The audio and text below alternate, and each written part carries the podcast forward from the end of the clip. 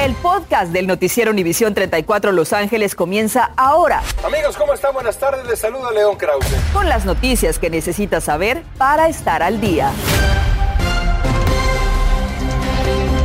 ¿Qué tal? ¿Cómo está? Muy buenas tardes. Les saluda Andrea González. Gracias por acompañarnos y feliz principio de semana.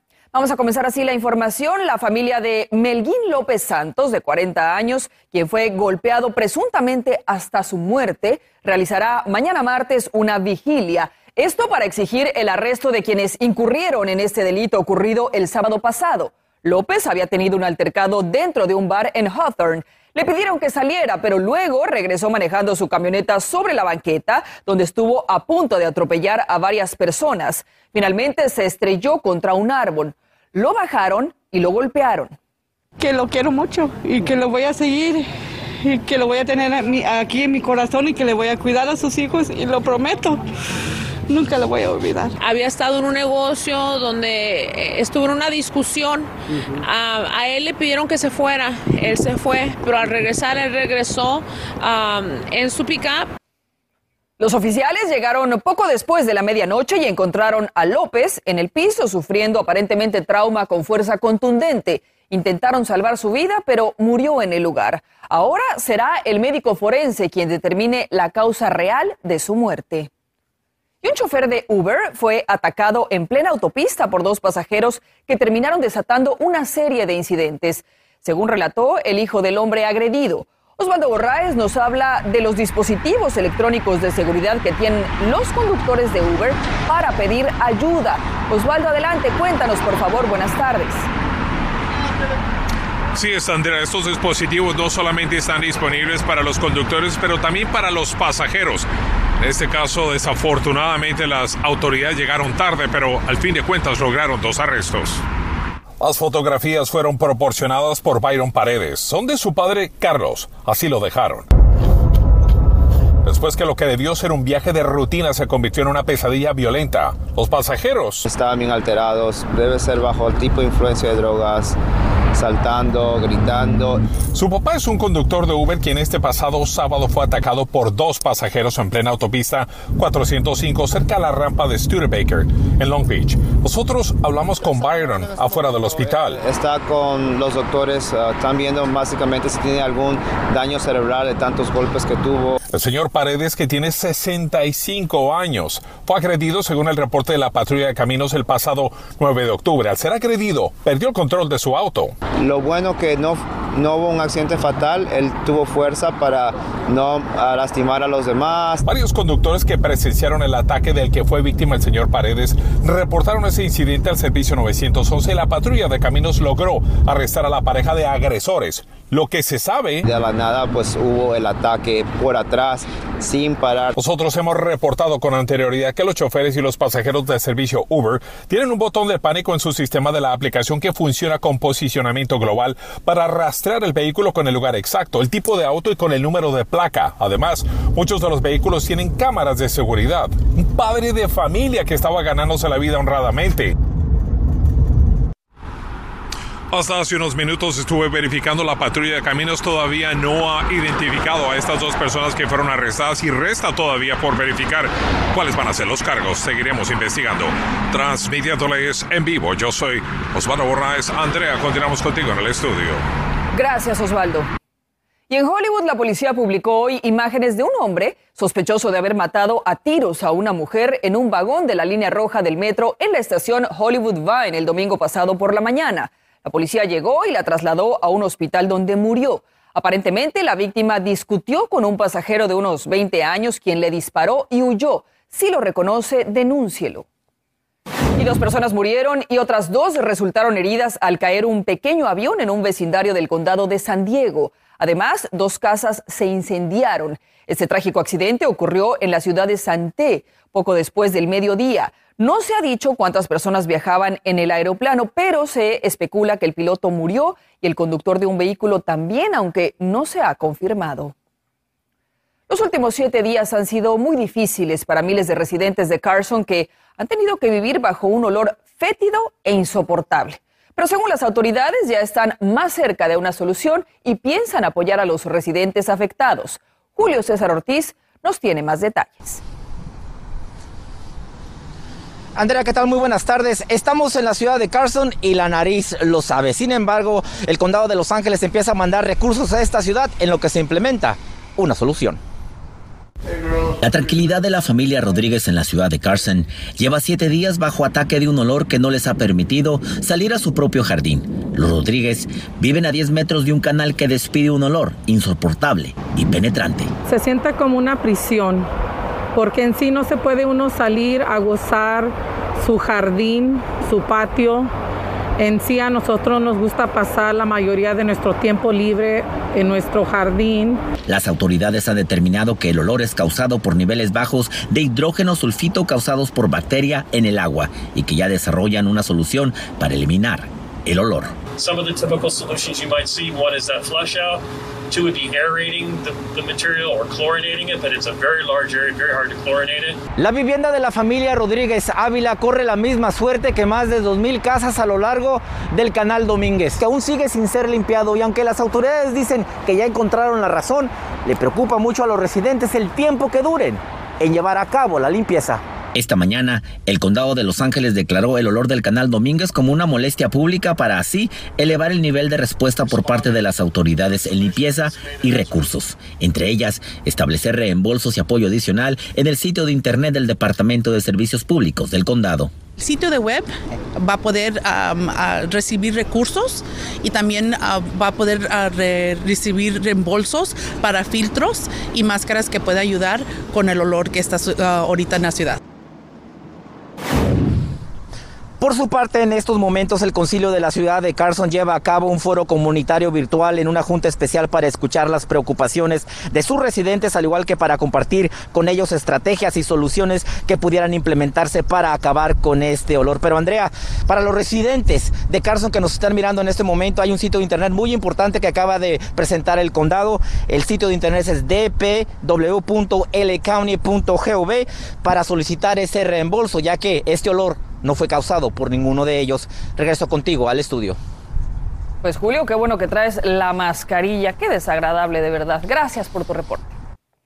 Fuertes vientos se han registrado en la zona y hay alerta. Yara La Santa, nuestra jefa de meteorología, tiene los detalles. Yara, adelante, buenas tardes. Así es, Andrea, amigos en casa. De hecho, estamos en alerta del tiempo. Un saludo a nuestros amigos allá en Palmdale, Lancaster. Panorama complicado. Noten ahí cómo el viento levantó el polvo, se tuvo que cerrar la autopista y obviamente eso ha generado también que el tendido eléctrico, ve ahí, eh, se, haya eh, caído, también eh, que se levante eh, ese tipo de objetos, ¿no? Que está en la calle como esos letreros debido a que las ráfagas han alcanzado inclusive las 60 millas por hora y justamente ese es el reporte que nos ha dado el Servicio Nacional de Meteorología, las ráfagas que es ese viento momentáneo más fuertes hasta el momento. 60 millas por hora Palmdale, Lancaster 56 millas por hora, Castaic con 49 millas por hora, Saugus 42 millas por hora, Oxnard con 35 millas por hora. Este fuerte viento va a continuar inclusive hasta la madrugada de mañana, así que es importante que usted tome estas recomendaciones en cuenta, dado que es peligroso. Recoja su patio, por favor,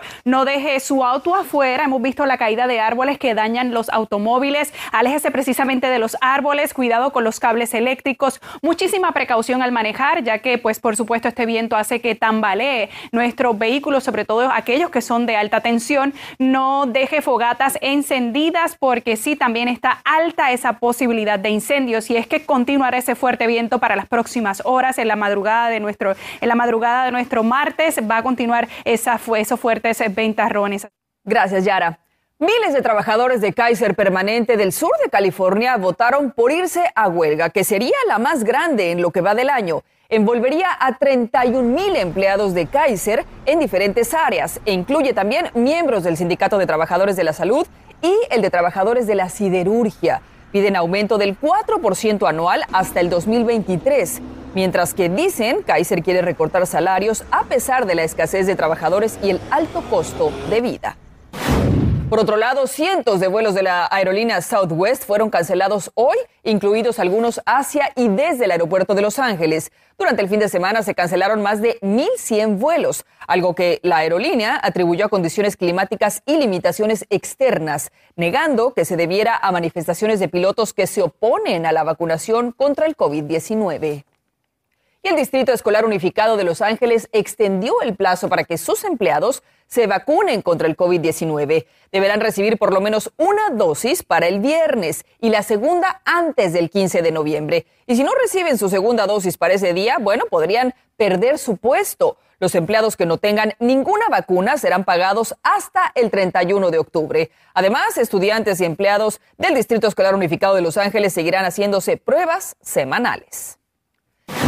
Siguiendo con este tema, los laboratorios Merck ya pidieron hoy a los reguladores federales que autoricen su píldora contra el coronavirus, que se uniría al combate de la mortal pandemia de, este, de esta enfermedad. Sería cuestión de semanas cuando la Administración de Alimentos y Medicamentos, la FDA, tomara esta importante decisión que pondría la primera píldora a la disposición de los estadounidenses.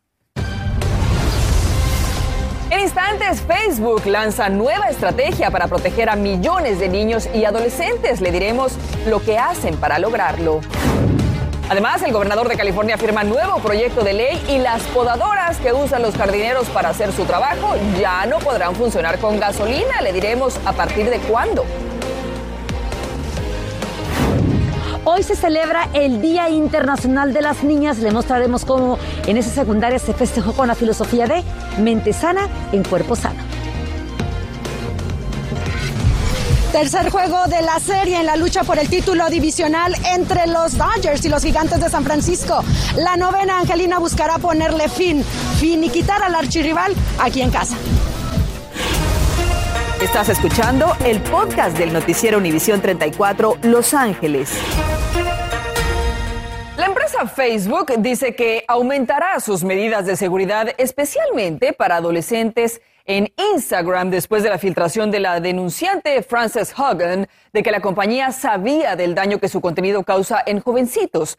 Un funcionario de esta plataforma social dijo que la empresa implementaría nuevas herramientas para desviar a los usuarios del contenido dañino y dar a los padres más control sobre las cuentas de Instagram de los adolescentes. Y el día de hoy se celebra pues el Día Internacional de las Niñas y en una secundaria de Los Ángeles en donde la mayoría de estudiantes son latinas y afroamericanas, lo festejaron con una serie de servicios y programas para su salud mental y física. Esto con la meta de que ellas compartan los conocimientos en su comunidad. Norma Roque estuvo ahí y nos cuenta lo que pasó. Naomi Ruiz tiene 13 años, está en el octavo grado, ya sabe que quiere ser veterinaria, pero en cuanto escuchó la música... Estaba haciendo ejercicio con, los, con las cheerleaders de los Rams y me sentía muy, uh, muy energética. Hasta me inspiró a hacer sentadillas. Bueno, unas pocas, pues tenía que seguir con mi reportaje. Después de todo, hoy se celebra el Día Internacional de las Niñas y en la secundaria Marina del Rey 300 de ellas festejaron con todo tipo de mentores y servicios para su salud mental, sobre todo tras un año y medio de pandemia. Que ellas vean que ellas tienen un futuro donde ellas pueden usar su determinación para hacer buenas decisiones, para lograr todo lo que gusten. Así, mientras Evelyn Valdés y amigas aprendían sobre la meditación. Porque si no come vegetables, um, se puede como algo malo le puede pasar al body. Ah, do you eat vegetables? A lot. Melissa Flores compartía con sus compañeras la importancia de la buena alimentación. Dar respeto a sus niñas a este día o pues todo día. We just strive and prove them wrong. Tenemos que seguir luchando para que no nos subestimen, me dijo Nabela Bell. Nosotros somos tan capaces como cualquier niño. La filosofía del día, whole body, whole girl.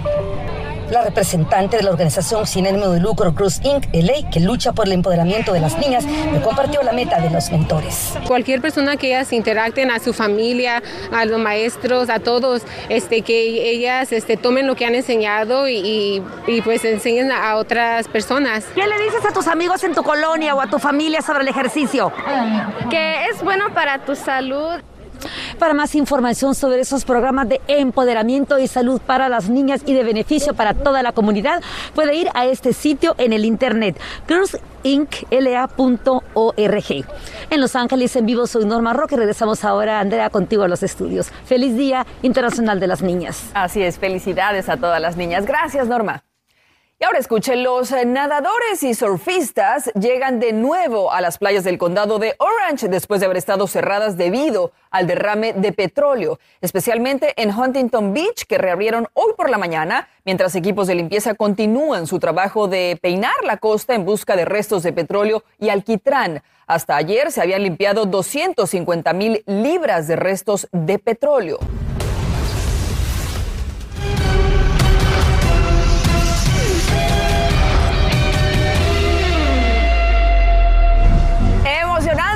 Tercer partido entre los Dodgers y los Giants y hoy los Dodgers juegan en casa. Una gran ventaja. Diana Alvarado, por supuesto, se encuentra ahí en el estadio de los Dodgers con los detalles. Diana, ¿cómo está el ambiente? Adelante.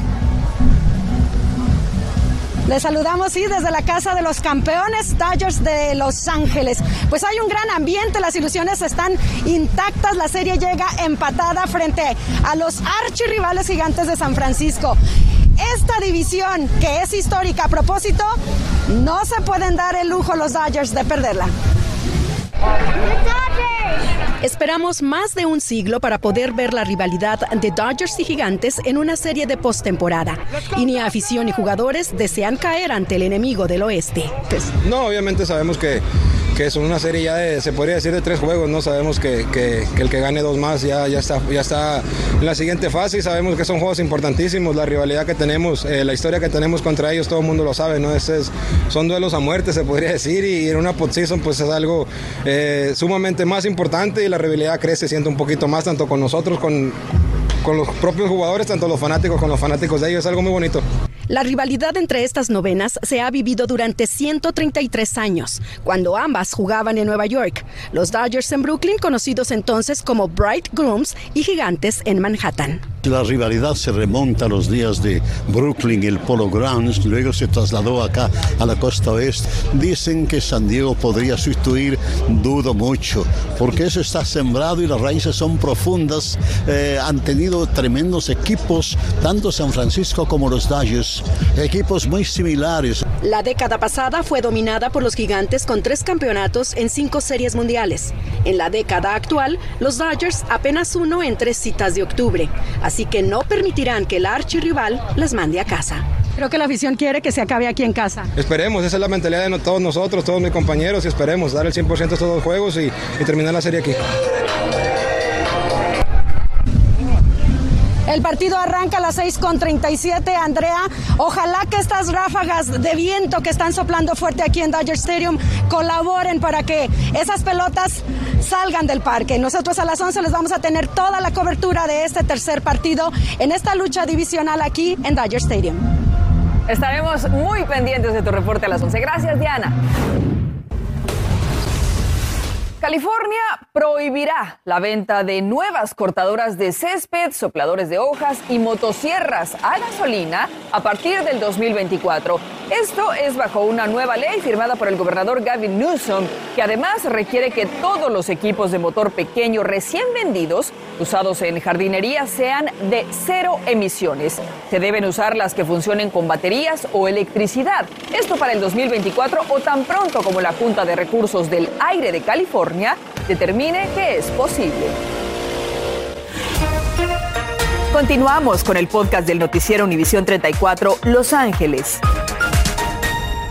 Escuche esto, California se convierte en el primer estado de la nación en adoptar una ley que requiere que las grandes tiendas minoristas tengan secciones de juguetes neutrales al género. Esta ley entrará en vigor en 2024 y obligará a tiendas con 500 o más empleados a vender juguetes y productos de cuidado infantil fuera de las áreas específicamente marcadas para niños o niñas. También podrán vender otros juguetes y artículos de cuidado infantil en las secciones tradicionales, lo cual pues sí es realmente un gran eh, avance. A las 11 vamos a hablar de lo siguiente. El departamento del sheriff da a conocer un video de la acción de sus agentes que pudo haber salvado la vida de una familia en una situación de peligro. Esta noche le mostraremos las impactantes imágenes. Impactantes también son los daños y estragos que están causando los fuertes vientos. A las 11 tendremos cobertura de esta alerta del tiempo. Así que ya sabe, lo esperamos a las 11. Gracias por escuchar el podcast del noticiero Univisión 34 Los Ángeles. Puedes descubrir otros podcasts de Univisión en la aplicación de Euforia o en univision.com diagonal podcasts.